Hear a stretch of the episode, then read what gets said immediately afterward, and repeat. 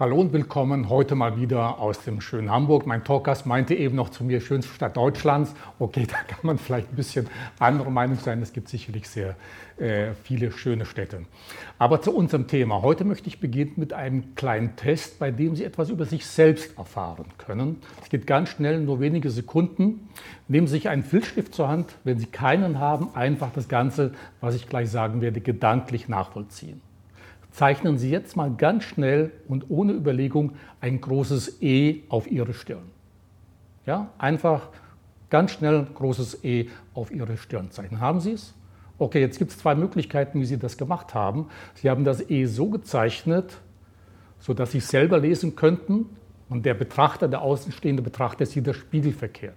Die zweite Möglichkeit, Sie haben es so gezeichnet, dass es eine dritte Person die Ihnen gegenüber äh, sitzt oder steht, tatsächlich als E problemlos und sicher als E erkennen kann.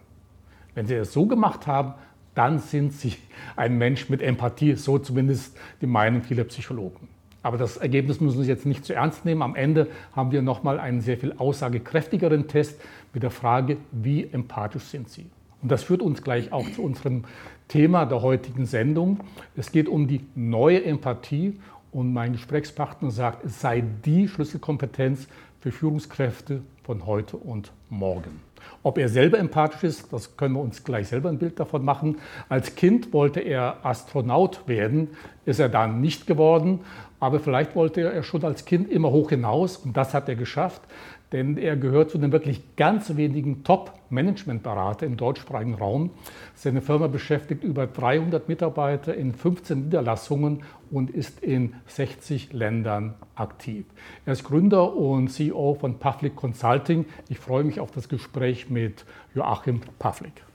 Vielen Dank. Joachim, wir sehen uns das zweite Mal hier. Wir hatten letztes Jahr schon mal die Gelegenheit, über deinen Bestseller zu sprechen, Zirkeltraining für die Karriere. Da im Übrigen Hinweis für all die, die uns jetzt zuhören oder zuschauen, da erfahren äh, kann man sehr viel mehr noch über dich verfahren, auch ein bisschen über deine Vita. St. Pauli Vizepräsident, hast auch Fußball gespielt, ob mit oder ohne Erfolg. Da einfach mal nachschauen. Zirkeltraining für die Karriere. Joachim, du hast äh, im letzten Jahr mal einen Impulsvortrag bei deinem 20. Public-Kongress, glaube ich, gehalten mit dem Richtig. Thema die neue Empathie. Und dabei an deine 200 Gäste die Frage gestellt, wer sieht sich selber als empathisch? Diese Frage möchte ich dir heute nicht stellen, eine etwas andere, kniffligere. Wenn ich deine Mitarbeiter oder Partner fragen würde, wie empathisch ist Joachim Pavlik? Jetzt auf einer Skala von 1 bis 10. 1 ist empathielos, 10 ist das Empathie-Genie. Wo würden Sie dich einordnen? Robert, die Frage habe ich befürchtet, wenn ich ehrlich bin. Ich, ich würde dir, weißt du, ich glaube, mir geht es so wie den meisten Menschen. Ich würde denken 10, aber aus richtiger Bescheidenheit würde ich wahrscheinlich irgendwie zwischen 7 und 8 sagen. Übrigens eine der großen Herausforderungen von Empathie, dass die meisten glauben, sie haben es. Und das ist ja. nicht wichtig, oder? Es ist, es ist risikoreich, weißt du, weil das ist ja immer ein bisschen das Problem, dass in der Sekunde, wo ich vier oder fünf antworten würde, als Selbsteinschätzung, dann hätte ich sich ja längst ändern können und längst ändern müssen. Ne? Das heißt, da ist immer diese eigene Einschätzung sehr dicht dran an den Dingen, die man wirklich tut, um es besser zu machen. Und deshalb kriegst du von mir eine hohe Bewertung. und deine Bewertung wäre dann für dich selber auch? Ja, das, natürlich würde ich jetzt immer, guck mal, das, das, muss, das muss, ich ne? philosophisch so beantworten, weißt du, dass meine Einschätzung dem meiner Mitarbeiter okay, gleicht, weil ich wunderbar. bin ja eine tolle Führungskraft. Weißt du? Okay, wunderbar. Das kann dann sicherlich dann bestätigt werden. Äh, Joachim, das Thema Empathie erfährt momentan immer mehr Aufmerksamkeit. Medien beschäftigen äh, sich damit. Es gibt auch ein ganzes Heft zu diesem Thema, die neue Empathie, auch im Kiosk zu kaufen.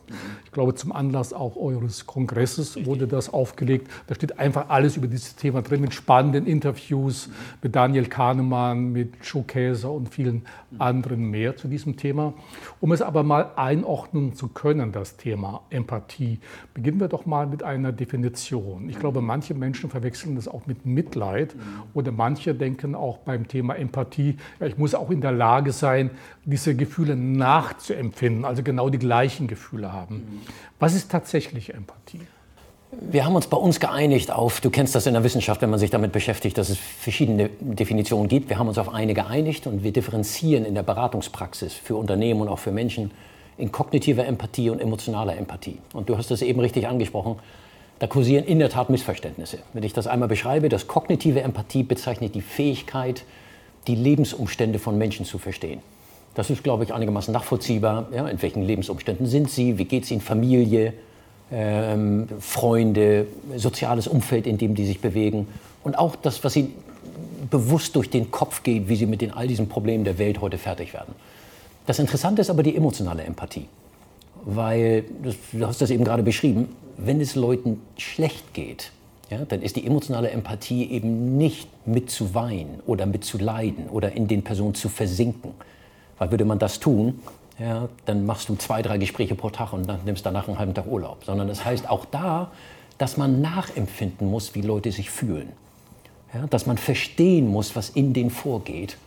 Ähm, und das muss man ehrlicherweise sagen, das ist in der Tagespraxis eine große Herausforderung. Aber um mehr geht es eben auch nicht. Ich wollte noch mal einen Satz zur kognitiven Empathie sagen, die für mich interessant ist. Wenn dann Mitarbeiter dir beschreiben, wie es denen wirklich geht und auch welche Herausforderungen die zu bewältigen haben, kenne ich immer noch so viele Führungskräfte, die automatisch in Lösungsvorschlägen denken, die automatisch in Helfen denken. Und wir sind uns, glaube ich, alle einig darüber, man kann nicht die Probleme der gesamten Menschheit lösen und noch nicht mal die Probleme aller seiner Mitarbeiter. Auch da geht es darum, zu verstehen, wie es denen geht. Das ist mehr als die halbe Miete bei Empathie. Und nicht unbedingt gleich eine Lösung dann. Exakt richtig. Ja, wir haben immer noch diese Allmachtsfantasie der Führungskraft, die immer, wenn sie ein Problem hört, sofort glaubt, ich muss das ja lösen, ich bin ja Führungskraft. Nur die Zeit ist vorbei. Ja, das merken wir auch an anderen Ecken, dass eben Führung nicht mehr alles lösen kann, was in der Welt passiert. Zuhören, verstehen und den Mitarbeitern und Kollegen das Gefühl geben, dass man bei ihnen ist, reicht. Jetzt hast du ja sehr viele, deine Kunden äh, sind, gehören dem Mittelstand an, viele KMU dabei, aber auch große äh, DAX-Konzerne. Und wie ist das, wenn du mit äh, Chef, Chefinnen äh, sprichst. Äh, manche, wenn ich aus eigener Erfahrung sprechen darf, verorten das so ein bisschen im Bereich der Esoterik mhm. oder viele sagen, okay, das ist doch nur Gefühlsduselei. Was ist deine Erfahrung, wenn du jetzt mit diesem Thema zu Unternehmen kommst? Ja, ich teile das. Ich habe auch diese Erfahrung gesammelt und ich habe meistens, ich weiß immer nicht, wie es dir geht, aber dich mit Emotionen auseinanderzusetzen, bedeutet ja, keine Planbarkeit zu haben. Es ist so ein ungewisses Terrain.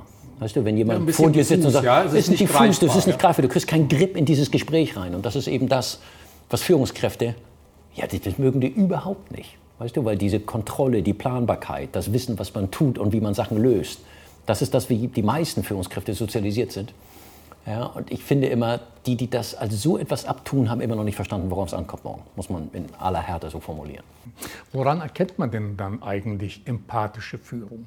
Ach, du hast eben eine gute Frage zum Einstieg gestellt, Rudolf. An sich, an der Wahrnehmung deiner Mitarbeiter und Kollegen. Weißt du, es gibt gar nicht die eine Gesetzmäßigkeit. Es gibt natürlich bestimmte Ideen, bestimmte Aktivitäten, Sachen, die man tut oder besser nicht tut. Aber an sich Wahrnehmung der Mitarbeiter. Weißt du, wenn du die fragen würdest, ist dein Chef empathisch, ist deren Urteil immer richtig. Also mehrmals seine Mitarbeiter fragen. Ja. Wie reagiere ich auf euch oder wie seht ihr mich? Wunderbare Frage. Und wenn dann eine Kultur ist, dass Mitarbeiter sich auch trauen dürfen, Gut, was Kritisches zu sagen, das ist der zweite wichtige Aspekt dafür, weißt du, dann weißt du auch, ob wirklich die Empathie durchgreift und ob genug Vertrauen da ist. Ist nach deiner Erfahrung eigentlich die Empathiefähigkeit, hat die etwas mit dem Geschlecht oder mit dem Alter zu tun der Unternehmer, Unternehmerinnen? Ich habe das nicht erkannt und ich habe es auch in der Forschung nicht entdeckt, dass da zwischen Männern und Frauen ein großer Unterschied ist. Ich habe das Gefühl, dass altersbezogen ist schon eine gewisse Entwicklung. Das ist jetzt aber praktische Erfahrung und keine Wissenschaft. Weil schau mal, wir alle sammeln ja Erfahrung und wir sammeln auch Erfahrung mehrfach. Und dann hat man immer dieses Dilemma, dass man trifft auf Leute, die in bestimmten Krisensituationen sind und man weiß schon, wie es ihnen geht. Kennst du das? Man hat das ja. schon ein paar Mal erlebt. Und das reduziert Fragen und Neugierde. Weißt du, und dann verliert man Empathiefähigkeit, ohne das so zu meinen und ohne auch vielleicht weniger empathisch zu sein. Ich glaube, dass Wesentlich ist, dass egal wie viel Erfahrung man gesammelt hat mit Menschen, wir müssen verstehen, dass jede Herausforderung, die unsere Leute zu leisten haben, einzigartig ist. Und es verlangt, dass man immer wieder nachfragt, auch wenn man glaubt zu wissen. Jetzt ist natürlich die spannende Frage hierbei, äh, was bewirkt dann Empathie? Mhm. Also wenn ich empathisch sein soll, welche Vorteile, welche Nutzen hat das Unternehmen davon? Ist es wirklich messbar? Mhm. Bringt es dem Unternehmen und viele Unternehmer, Unternehmerinnen sind Zahlenmenschen. Das Ziel ist eine Zahl, wie es manchmal so schön heißt. Also was bringt das unterm Strich? Das, das hat mich ehrlicherweise überrascht, Weil ich, ich weiß nicht, wie es den Zuhörern geht oder dir. Wenn man sagt, Empathie ist wichtig, ich glaube nicht, dass Leute widersprechen werden. Ja, man weiß das und man hat auch das Gefühl, dass man das einigermaßen reinbringt. Aber wenn man sich einmal damit beschäftigt, wie weitreichend die Auswirkungen sind, das hat mich fasziniert. Ich gebe mir ein paar Beispiele, was Forschung herausgefunden hat. Die haben also herausgefunden, dass Leute länger arbeiten, wenn sie das Gefühl haben, mein Chef ist empathisch zu mir.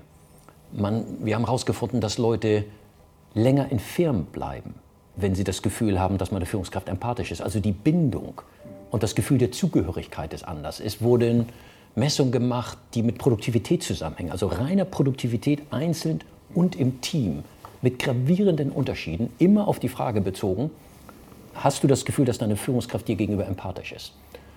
Ja, und das könnte ich jetzt noch 20 Minuten weiter ausführen. Ganz faszinierend, dass wirklich die Performance der Einzelnen und der Teams in faktisch in nahezu jeder Kennzahl steigert.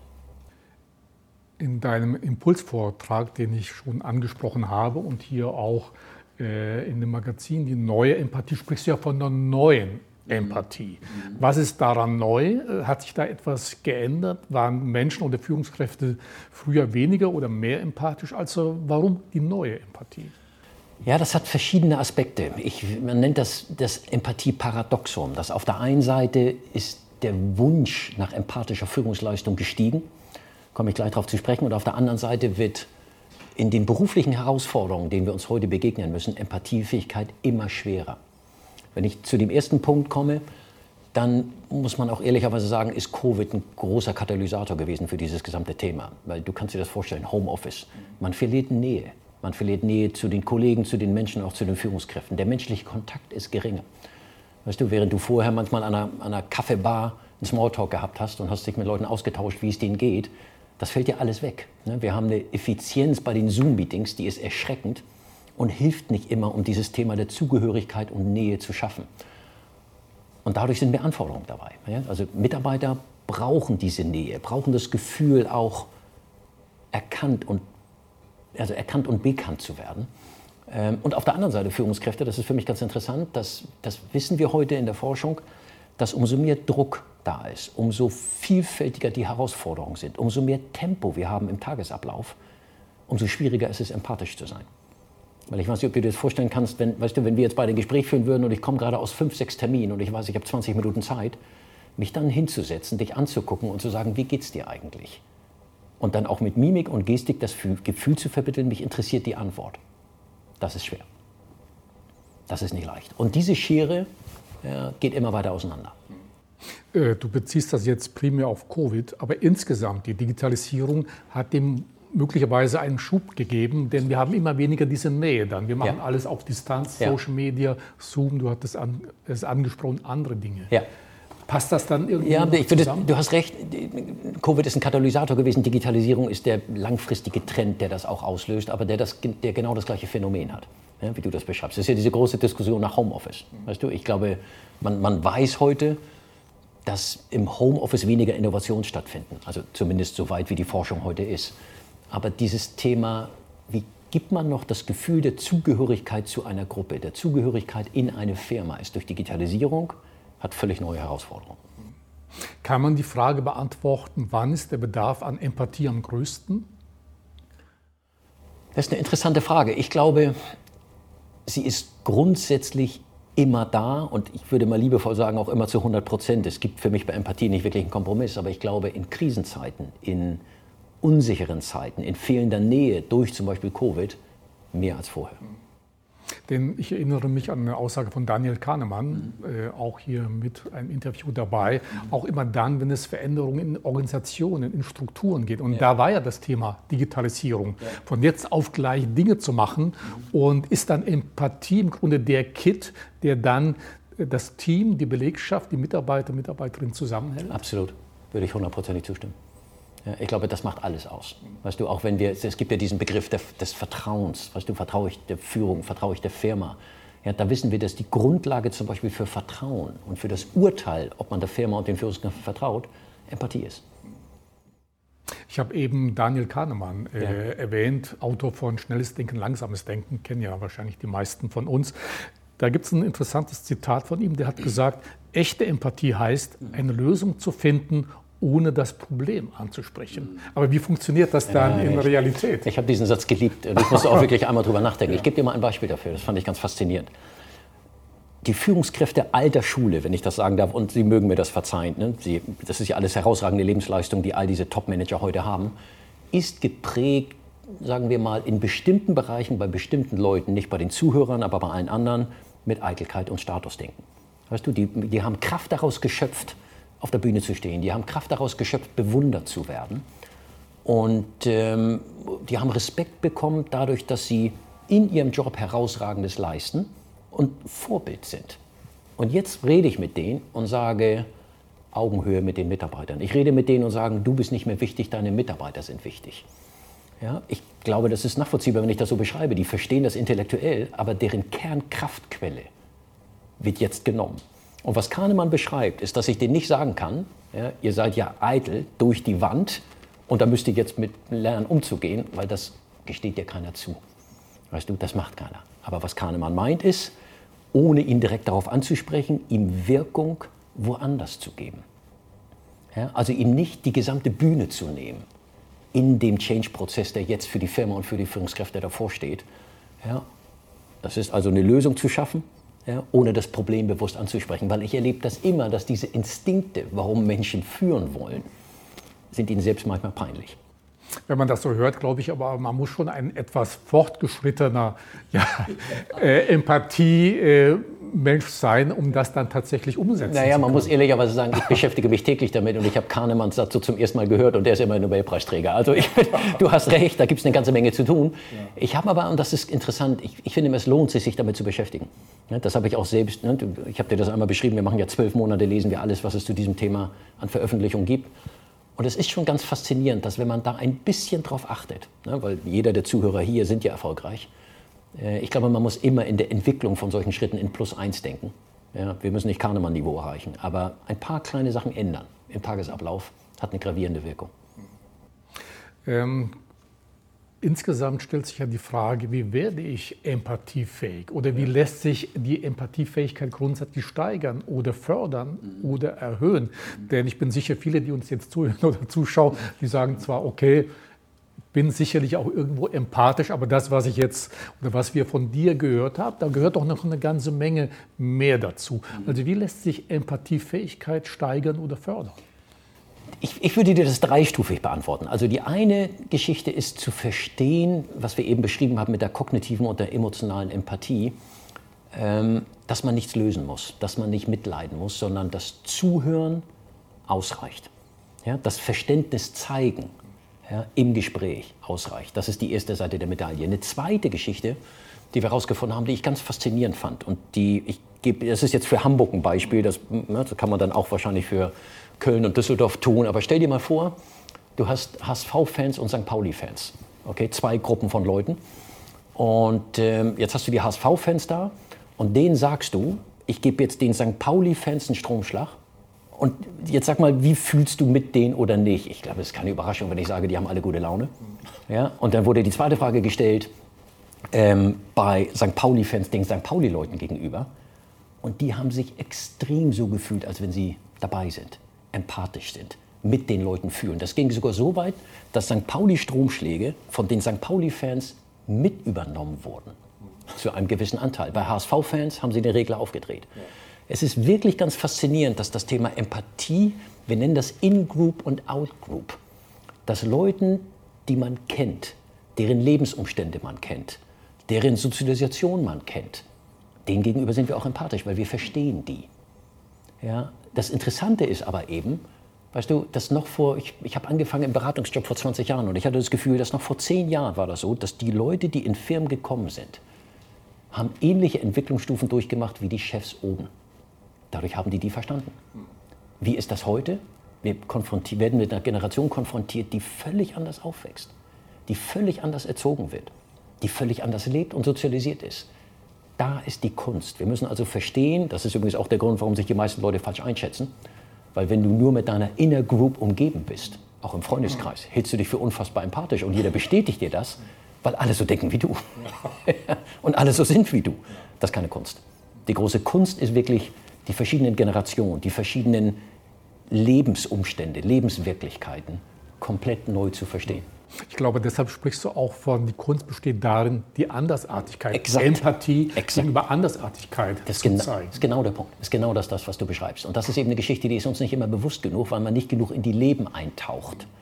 Ja, der anderen. Weißt du, ich ja, gibt ja diese Wissenschaft von Generation Z und Y und was da alles strukturiert wurde. Alles anders als die Leute, die heute oben an der Spitze sind und urteilen.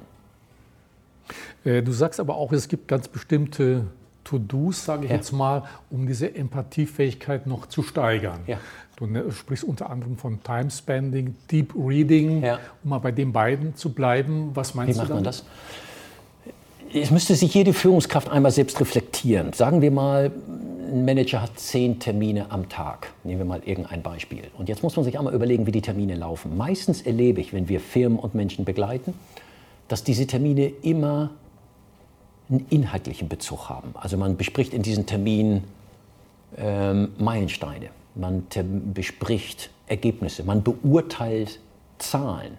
Also alles, was wir heute im menschlichen Kontakt haben, so wie wir getrieben sind im Job, hat irgendeinen inhaltlichen Bezug. Und man muss wissen, das ist nötig, wir, wir brauchen das auch, aber das schafft eben keine Empathie. Deshalb gibt es im Amerikanischen diesen Begriff von Result Bringing, das ist das, was ich gerade beschrieben habe, also Termine und Zeiten, die man mit Mitarbeitern verbringt, die ein Ergebnis haben und Time Spending. Und jetzt wird es ganz interessant, dass dieser Time Spending-Effekt, den fand ich so faszinierend, das sind Gespräche mit Mitarbeitern ohne Bezug zum Tagesgeschäft. Ja, ich habe das, wenn ich dir mal ein Beispiel geben darf, ich habe das versucht in der eigenen Firma zu machen, ähm, weil ne, Time Spending ist manchmal die, die, die Kaffeebar, die wir heute nicht mehr haben. Und du musst dir mal vorstellen, ich habe dann Mitarbeiter angerufen und die haben sich dann gemeldet, dann habe ich gesagt, Pavlik, und dann haben sie gesagt, ja, also, und da habe ich gefragt, wie geht's? Und du kennst das vielleicht manchmal, da hat man so zwei, drei Minuten Smalltalk gehabt. Ja, dann habe ich nochmal nachgefragt. Und du hast dann die Unruhe der Mitarbeiter im Gespräch gemerkt. Dass Sie die möchten dann- wissen, worum es geht. Also ist warum der ruft der der jetzt an? Ja, und das, da, am Ende war die Unruhe so groß, dass die das gefragt haben. Weißt du? Und dann war meine Antwort, ähm, du, nichts. Ich wollte nur fragen, wie es dir geht. Man wird ja auch ein bisschen verunsichert. Man Also wird komplett verunsichert. äh, ruft Absolut. Und Was der will will der eigentlich gar nichts. Ja, du hast Ja. recht. Genau, genau, genau. Aber interessant ist dann die Wirkung, Rudolf, dass die, dann habe ich gesagt, es geht mir gar nicht darum und habe aufgelegt. Die haben das Gefühl gehabt, dass die sind auf einem anderen Planeten. Also da war die Resonanz. ne? Die haben sofort vier Kollegen angerufen und haben gesagt, was ist mit dem Chef los? Also dieser Punkt, dass man sich mit Leuten hinsetzt und sich mit den Menschen befasst und ganz bewusst eine klare Trennung zu operativen Tagesgeschäft. Ja, hat nach meiner Erfahrung, und das erlebe ich bei allen Firmen und allen Führungskräften, eine unglaubliche strategische Bedeutung. Ja, du kriegst es doppelt zurück. Ja, aber du musst raus aus dem Tagesgeschäft. Und ich versuche das heute, dass ich für dieses Thema 20 Prozent meiner Zeit darauf verwende, mit Menschen zu reden, ohne Tagesbezug. Ein anderer Punkt, der mich überrascht hat, äh, der mir aber sehr gefallen hat, nämlich Bücher lesen. Ja. Das sogenannte Deep Reading, Ja. äh, dass das sehr viel brächte für Empathie. Denn das Gegenteil von ist Hyper Reading. Wir, äh, wir lesen täglich digitale Medien, immer wieder neue News und so weiter und und und, nehmen aber kaum etwas wirklich auf. Und du sprichst insofern von dem sogenannten Deep Reading. Was ist, was ist das genau dann? Da fand ich Forschung ganz faszinierend. Also dieser Begriff Hyperreading, so wie du ihn beschreibst, ist ja das, was jeder heute tut. Das ist die Informationsaufnahme über die digitalen Medien. Ja, interessanterweise finde ich, wenn man sich mit Studien beschäftigt, nehmen wir, glaube ich, zehnmal mehr Informationen auf als früher durch die Digitalisierung. Du kennst das, ne? wenn man sein Handy dabei hat, wie häufig man drauf guckt, wie häufig man Überschriften liest. Ganz wichtig ist, glaube ich, das ist auch meine Erfahrung, dass es eine Informationsaufnahme ist, die richtig ist, die man braucht und ohne die man auch in der heutigen Welt, glaube ich, nicht mehr richtig sauber bestehen kann. Nun findet aber die Forschung raus, dass Deep Reading, und ich definiere das mal für dich, was Deep Reading heißt. Deep Reading heißt also, nehmen wir mal ein Beispiel, ein Buch lesen, ähm, nicht Rosamunde Pilcher, ja, sondern ein Buch lesen, wo man Informationen verknüpfen muss. Ein Buch lesen, wo man Geschichten in Bezug zueinander setzt. Lesen Themen, wo Informationen fehlen, die man weiterdenken muss. Also auch Charaktere, die Charakter, beschrieben sind. Klasse, Ja. genau das Beispiel. Also man muss vernetzt denken. Und dass diese Art von Lesen fördert Empathiefähigkeit messbar. Ziemlich substanziell. Interessant ist, die Forschung ist heute so weit, dass die sogar einen Unterschied gemacht haben, ob man James Bond guckt oder einen Kulturfilm. Ja, weil auch wenn man James Bond guckt als Beispiel, muss man nicht wirklich denken, da wird man entertained. Liebe ich selbst, gehört auch zum Leben dazu. Aber es fördert keine Empathiefähigkeit. Und Dostoevsky ist dann besser als ein Sachbuch. Ganz klar. Ja, auch bei Sachbüchern ist das so, da gibt es einige, da denkt man weiter, aber das hat auch nicht den, weißt du, das, wenn ich täglich mich damit beschäftige und dann lese ich ein Sachbuch, dann ist die Verknüpfung, das schafft keine neuen Netzwerke. Ja, das schafft ein Dostoevsky. Ja, das, das, ist genau der Punkt. Man darf also keine Belletristik lesen. Und wichtig ist sicherlich auch noch zu erwähnen, digitales Lesen ist zwar gut, aber besser ist tatsächlich das Buch in die Hand zu nehmen. Ja, auch richtig. Also ne, diese Forschung, wenn wir jetzt mal Kindle nehmen wir als Beispiel, hat nicht die gleiche Wirkung. Ja, kannst du mich jetzt fragen, warum? Ich könnte das noch nicht mal sauber erklären, aber das hat die Forschung ziemlich einwandfrei bewiesen. Wichtig ist mir aber auch zu sagen in diesem Zusammenhang, dass man die Infoaufnahme über die digitalen Medien darf man auch nicht verdammen, weißt du? Es, es gehört dazu. Ich finde das ganz interessant. Ich habe einen guten Artikel darüber gelesen, der sprach von der Zweisprachigkeit der Moderne. Hyperreading und Deep Reading. Beides hat seinen Platz, beides ist nötig, aber das Hyperreading passiert automatisch in der Arbeitswelt und dieses Deep Reading lassen wir vermissen. Da müssen wir dranbleiben. Wobei ich auch gelesen habe, ich meine sogar auch äh, in eurem Magazin, dass es ein digitales Medium gibt, das tatsächlich Empathie mehr fördert, nämlich VR. Also eine VR-Brille aufzuhaben, da ist ja. das Beispiel genannt, ein neunjähriges oder zwölfjähriges Mädchen, ja. äh, das einen Film gedreht hat über äh, Flüchtlingsdorf in Jordanien, ja, äh, glaube ich, war das, mhm, und wo du dir dann so eine VR-Brille aufsetzt mhm. und das dann mit ihr durch dieses Flüchtlingsdorf gehst mhm. und dass dann die Empathie oder dass du das nachempfindest, was sie da erlebt hat, mhm. sehr viel mehr ist, als wenn man jetzt nur einen Dokumentarfilm ganz normal äh, auf dem Computer und im Fernsehen Hast du recht. Hat. Ja, es gibt insgesamt ganz interessante Denklinien dabei. Man hat sogar heute herausgefunden, ist noch gar nicht so lange her, dass bestimmte Spiele Empathiefähigkeit fördern im Sinne des Deep Readings, weil die eine Komplexität haben und eine Vernetzung in den Strukturen nötig machen, damit man erfolgreich ist, dass sowas passieren kann. Da glaube ich, werden wir auch noch ein bisschen lernen müssen, wie sich die Moderne auf das Denken auswirkt. Im Business ist ja das sogenannte, sogenannte Smalltalk vor allem ja. auch Amerikaner, Engländer, ja. natürlich ganz hoch angesiedelt. Mhm. Aber es gibt auch Dinge, die man anders oder besser machen kann. Äh, du nennst es Smart äh, Talk. Wie schaut das dann aus? Da gibt es ein ganz interessantes Experiment. Stell dir mal vor, da haben sie in Amerika Finanzmanager eingeladen in einem Raum. Das war eine Gruppe von 30 Leuten. Und äh, für ein Experiment, die wussten, natürlich wussten die, dass es ein Experiment ist. Und dann hat sich der Versuchsleiter vorne hingestellt und hat den Interviewfragen aufgeschrieben, die sie sich selbst stellen sollen. Ja, und da sind solche Fragen dabei, die, was war denn, wovor hast du Angst? Was ist denn der größte Fehler in deinem Leben? Ja, so, ne, welche Ansprache soll auf deine Beerdigung gehalten werden? Das ist ein bisschen makaber, aber ich glaube, du weißt, in welche Richtung das geht. Du kannst dir vorstellen, wie Finanzmanager darauf reagiert haben. Die wollten den Raum verlassen.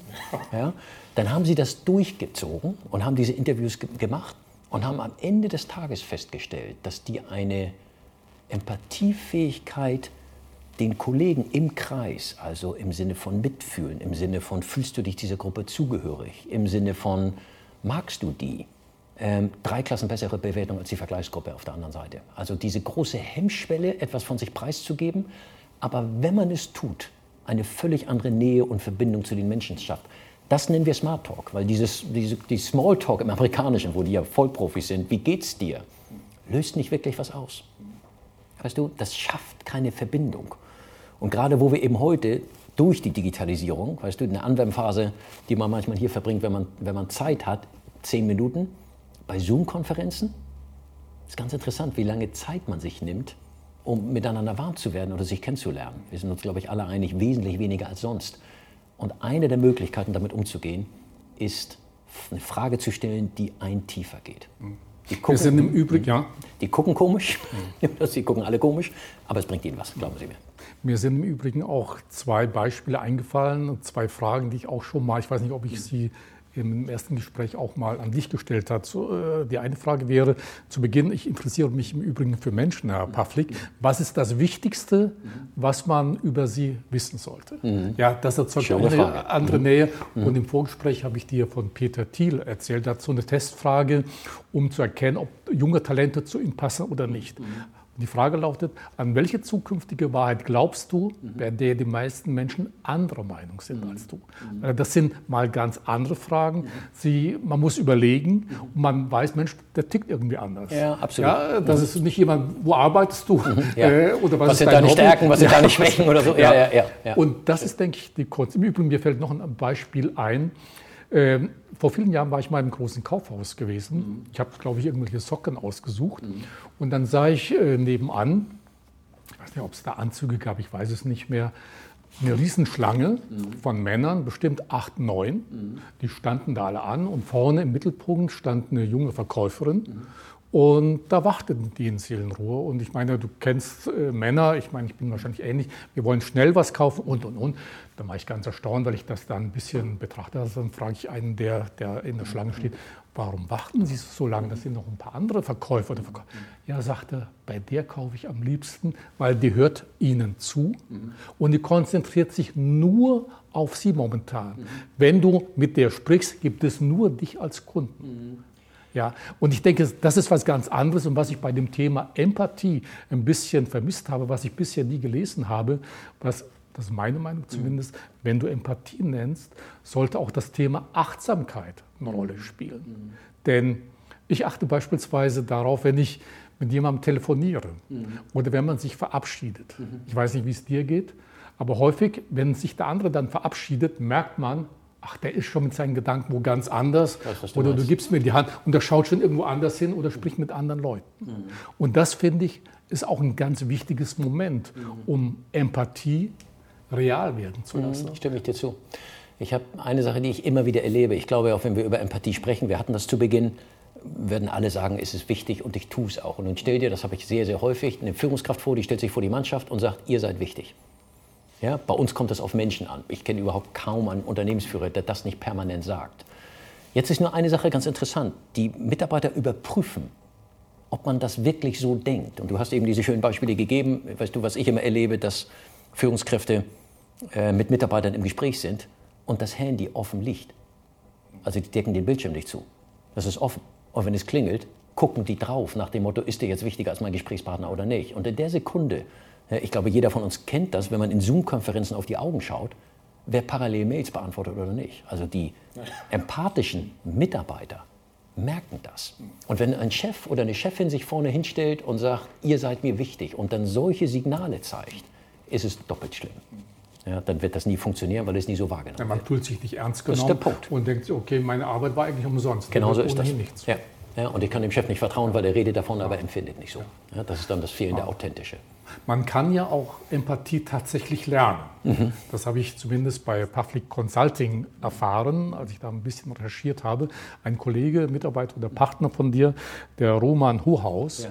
der macht Coaching für Führungskräfte in dem Bereich. Mhm. Äh, wie, wie, sieht, wie sieht das konkret aus? Wie kann man sich das vorstellen? Ja, du musst, ich, glaube, das hat wieder ein bisschen diese Mehrstufigkeit, wie wir sie ein bisschen besprochen ja. haben. Du musst dir zuerst mal bewusst sein, weißt du, an welcher Stelle du stehst. Du musst dann bewusst sein und ein Gefühl für andere Leute kriegen. Und dann nehmen wir das Beispiel, Achtsamkeit spielt eine Rolle. Ja, das spielt das, das, der bewusste Umgang mit Menschen im Hier und Jetzt. Weißt du, es gibt so einen schönen Begriff, den nennen wir Ablenkungsresistenz.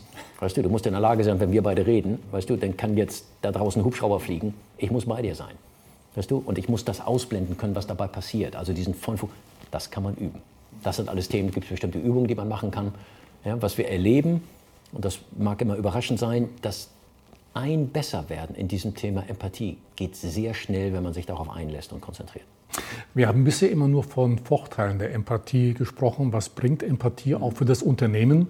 Mhm. Äh, bei deinem Kongress hast du einen Redner dabei gehabt, den ehemaligen Vizekanzler Sigmar Gabriel. Ja. Und der hat da auch einen kleinen Vortrag gehalten, natürlich auch zum Thema Empathie. Mhm. Und da gibt es einen Satz von ihm, der heißt, was er gesagt hat, ich zitiere jetzt mal, in der Außenpolitik ist die Fähigkeit, die Welt durch die Augen anderer wahrzunehmen, die wesentliche Bedingung für den Erfolg. Mhm. Jetzt wenn wir an Putin denken, an den Ukraine-Krieg, ähm, ja, ist es dann richtig, so viel Empathie zu zeigen, wird das dann manchmal ausgenutzt, kann eben Empathie auch ganz andere Dinge bewirken. Oder äh, wenn ich weiß, du bist so empathisch, kann ich das ja auch nutz, ausnutzen, dich manipulieren und sagen, okay, es ist ein Versteher von mir und ich kann dich dann eher manipulieren. Ja, das ist ein schwieriges Feld. Weißt du, ich, ich würde dir mal eine Sache sagen. Die, die meisten Leute, die ihn besucht haben, und das ist immer sehr schwierig darüber zu urteilen, weil man wieder beim Gespräch dabei war, noch irgendwelche Insights-Informationen hatten. Aber faktisch ist das ja, dass die meisten Leute überrascht waren. Ja, über das, was er mit der Ukraine wirklich getan hat am Ende. Ja, das ist bei Macron so, das ist bei Scholz so. Und weißt du, immer wenn ich mit Führungskräften spreche, die überrascht sind, dann sage ich denen immer, du brauchst dich gar nicht über den anderen beschweren. Du hast selbst nicht begriffen, wie die Leute ticken. Überrascht sein heißt Fehleinschätzung haben über die Leute und das heißt in, im Grunde fehlende Empathie. Nun ist es natürlich beim Psychopathen schwierig, ja, weil ne, also Verbrecher können einen immer auf eine ganz besondere Art linken und dann ist es auch schwer, hinter die Fassade zu gucken. Aber klar ist, hätte man den einen besser verstanden und das, was er wirklich will und wenn man mal die letzten zehn Jahre mit verschiedenen Signalen, die man heute liest, über bestimmte Leute, die was über ihn sagen, würde ich mal sagen, haben wir ihn nicht verstanden. Und das ist einer der Gründe, warum wir in diesem Dilemma sind. Mhm. Äh, lass uns noch ganz kurz ein anderes Thema ansprechen. Künstliche Intelligenz ist ja äh, großes Thema, wird in Zukunft immer wichtiger. Und einige Wissenschaftler glauben, dass in 10 oder 15 Jahren künstliche Intelligenz so weit sein wird, äh, dass sie Menschen besser verstehen wird als äh, der Mensch selber. Mhm. Bleibt dann irgendwas überhaupt noch was übrig, wenn jetzt KI sogar empathisch sein kann, beziehungsweise den Menschen besser verstehen kann? Was bleibt dann noch? Denn bisher haben wir immer gesagt, gerade diese Fähigkeiten, äh, Emotionen zeigen, Empathie verstehen und so weiter, seine Domäne des Menschen. Jetzt soll KI möglicherweise äh, ähnlich weit kommen. Ach, weißt du, ich, für mich ist das immer so schwer zu beantworten, weil ich, ich weiß nicht, was man Henry Ford begegnet hat, ne, wo man nie geglaubt hat, dass Autos irgendwie entstehen, weil man immer noch reiten wollte. Ne? Es gab ja immer noch Leute im Internet, die nach einem Jahr gesagt haben, Internet gibt es nie. Ne? Das war, glaube ich, sogar Telekom. Und ich will nicht zu denen gehören, die sagen, das wird nie passieren ich kann es mir ehrlich gesagt im Moment noch nicht vorstellen. Und wenn ich ehrlich bin, ich will es auch nicht glauben. Weißt du? Und wenn wir mal sagen, das ist in 15 Jahren, haben wir noch ein bisschen Zeit dafür, da können wir noch eine ganze Menge erreichen.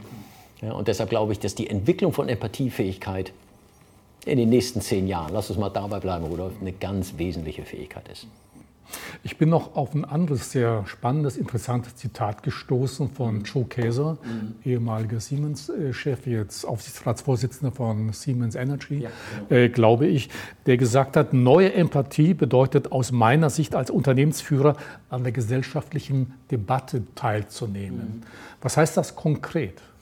Ich habe ihn so interpretiert und verstanden, dass die, diese Ideen, die die neue Generation haben, die Ideen, die die Gesellschaft, weißt du, unserem täglichen Leben abverlangt, ähm, verstanden werden muss.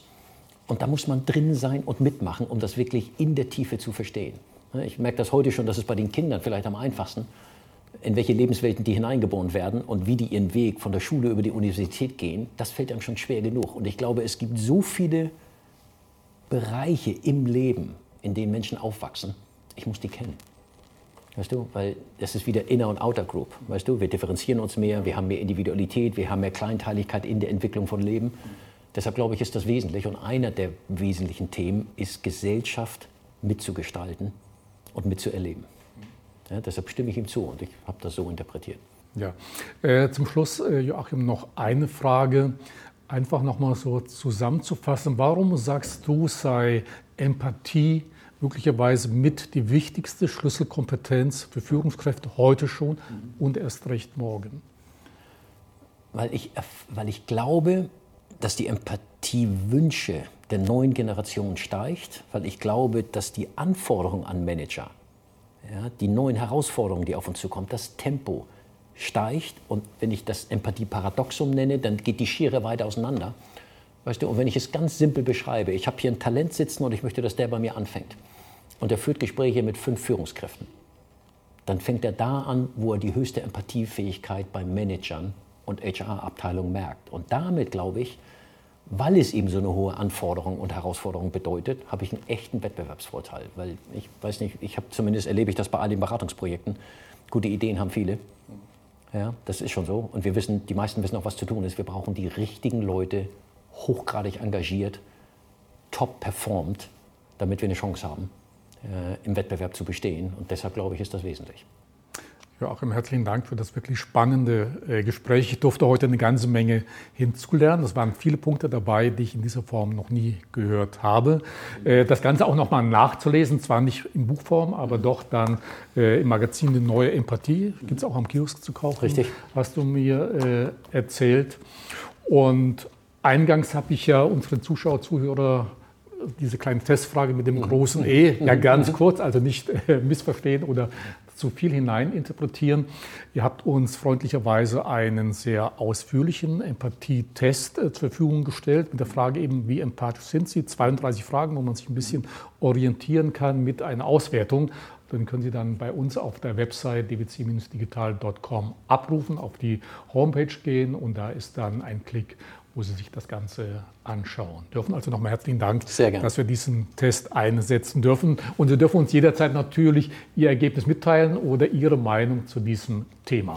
Und Rudolf, darf ich eine Sache ja. ergänzen? Wenn Sie den Test machen und Sie bestehen ihn nicht, dann haben Sie schon mehr als 50 Prozent des Lernerfolgs hinter sich. Seien Sie nicht frustriert. Sie müssen auch nicht zu viel nachfragen, was ich jetzt alles im Leben tun muss. Einfach es wissen und etwas mehr Neugierde zeigen den Leuten gegenüber ist mehr als 50 Prozent der Miete. Verzeih. Wunderbar. Ich Aber ich habe selber noch einen kleinen Trost oder Motivation für alle Empathie-Muffel, denn ich habe den schönen Satz gelesen, man muss im Umgang mit Menschen kein Empathie-Wunder sein. Die Antwort auf, wie würde ich mich dabei fühlen, hilft bei fast allem.